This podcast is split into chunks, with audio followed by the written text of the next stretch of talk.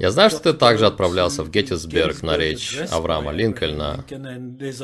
Есть фотография, известная фотография, которую ты нашел, и сказал, что мальчик на этой фотографии – это ты. И это было посредством, это явно не была телепортация.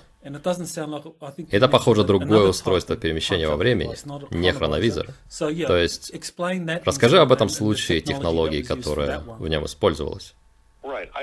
Да, меня не отправляли во много путешествий во времени через камеру удержания плазмы, но это было одним из них. Проектом руководил доктор Стерлинг Колгейт, ректор и бывший декан физики Института науки и техники Нью-Мексико, также известного как Нью-Мексико Тех. Доктор Колгейт работал в Нью-Мексико Техе в лаборатории корпорации Aerojet, которая находилась прямо в центре кампуса Нью-Мексико Теха, рядом с исследовательской библиотекой. И он анализировал информацию, полученную из будущего, посредством разных технологий. Поэтому я был знаком с доктором Колгейтом еще до весны 1972 года, когда он был на базе Нью-Джерси и говорил мне, что взрослые участники проекта тоже телепортируются, например, мой отец. И он сам телепортировался из Нью-Мексико в Нью-Джерси.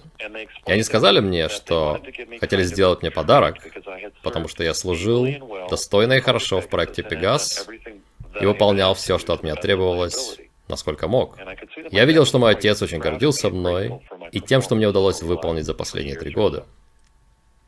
И мой отец спросил, ты хочешь отправиться в Геттисберг и посмотреть, как президент Линкольн произносит свою знаменитую речь?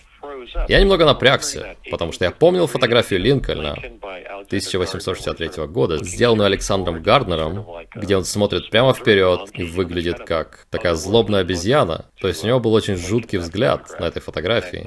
Я сказал, папа, я не знаю, готов ли я стоять перед трибуной в Геттисберге и смотреть, как Линкольн произносит свою речь. Это может быть слишком для меня, потому что это самая известная президентская речь за всю историю нашей страны.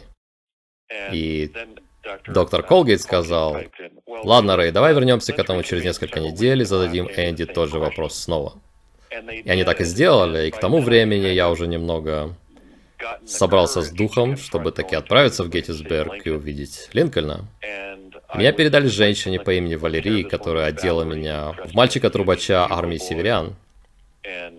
Она сказала, что не даст мне трубу, потому что я сам играл только на саксофоне. Поэтому они не хотели, чтобы меня попросили взять трубу и сыграть что-нибудь там. И они показали мне камеру удержания плазмы. Это большая прозрачная комната, наверное, в половину длины теннисного корта, и примерно 3,5-4 метра в высоту. И мы проходили в дверь этой большой прозрачной комнаты. Мне объяснили, что когда мы дойдем до мерцающей плазмы, которая как бы бурлила на одном конце этой комнаты, мы почувствуем, как будто внезапно проваливаемся под пол, и начнем падать вниз, и проведем примерно 30 минут, двигаясь сквозь кротовую нору. И это была настоящая кротовая нора с поворотами, как в сериалах и фильмах. А телепорт Теслы всегда был путешествием по прямой, внутри такого сплющенного светового треугольника, круга. Но эта кротовая нора была очень турбулентной. И с меня сорвало шляпу, сорвало оба ботинка и один носок, и меня просто выплюнуло где-то в поле к северу от Геттисберга. 19 ноября 1863 года. И как меня проинструктировал отец, я избавился от всего, что было подозрительно. Я снял второй носок и бросил его в кусты, и начал идти в случайном направлении по дороге. Я крикнул солдату, северян, очень молодому солдату, лет 18-19, как мне сказал отец, я крикнул, «Эй, друг, в какую сторону Геттисберг?» И солдат остановился и указал прямо в направлении, куда я шел. Я пошел в Геттисберг. И когда я пришел туда, центр города был совсем не таким, как я ожидал. То есть я рос рядом с Нью-Йорком, Нью-Джерси. Я видел другие большие города. Но когда я добрался до центра Геттисберга, я даже не понял, что это центр. Там были деревянные тротуары, но только у входов два или три магазина, а потом тротуар прерывался. А потом еще три магазина могли иметь деревянный тротуар. И вот я подошел и смотрел сквозь витрину, потому что меня трясло от холода. Там было очень холодно. Часть моей одежды была оторвана, и на мне изначально не было куртки, а только синяя форма трубача армии союзников. И когда я встал там и смотрел сквозь витрину магазина женской одежды, мужчина, которого я позже идентифицировал как Джона Лоренса Бернса, одного из героев битвы при Геттисберге, кстати, зашел, ковыляя на тротуар, как бы хромая из-за раны в ноге, и сказал, «Парень, парень, что ты делаешь тут, без шляпы и без куртки? Ты заработаешь грипп, сынок. Пойдем в магазин, я куплю тебе шляпу и какое-то пальто, и какую-то обувь. И Бернс повел меня и одел меня, а потом быстро вышел из магазина и сказал, «Молодой человек, сегодня к нам приезжает президент, и мне нужно быть на его речи». И Джон Лоренс Бернс был констеблем Геттисберга и сапожником. Я пошел за ним по диагонали, по улице Балтимор, кажется, над кладбищем Эвергрин к месту речи президента Линкольна. И там уже собирались люди. И там было, наверное, я не знаю, какое-то количество людей, когда я пришел туда. И одним из первых людей, кто там был, был мой отец. Но он выглядел не так, как тот, кто отправлял меня из камеры удержания плазмы. Он выглядел как более молодая версия моего отца. У него была армейская стрижка, которую он носил в середине 60-х, он был крупнее. Я позже узнал от отца. Он сказал, вот как я узнал, что ты тоже будешь участвовать в этой программе. Я уже был в Геттисберге несколько лет назад. То есть это была более ранняя версия моего отца, с моей точки зрения когда мне было 10 лет. И это была его версия, когда мне было 5 лет. То есть он отправлялся из камеры удержания плазмы в Восточном Ганновере в Геттисберг в 19 ноября 1863 года. Но раньше, за несколько лет раньше, в нашем времени. И он подумал, боже мой, вот мой пятилетний сын стоит рядом со мной, как десятилетний, одетый как турбач армии Союза. И так как он знал, что это угроза для операции, если мы узнаем друг друга как отец и сын, он отошел от меня и сказал, «Я не твой папа, мальчик».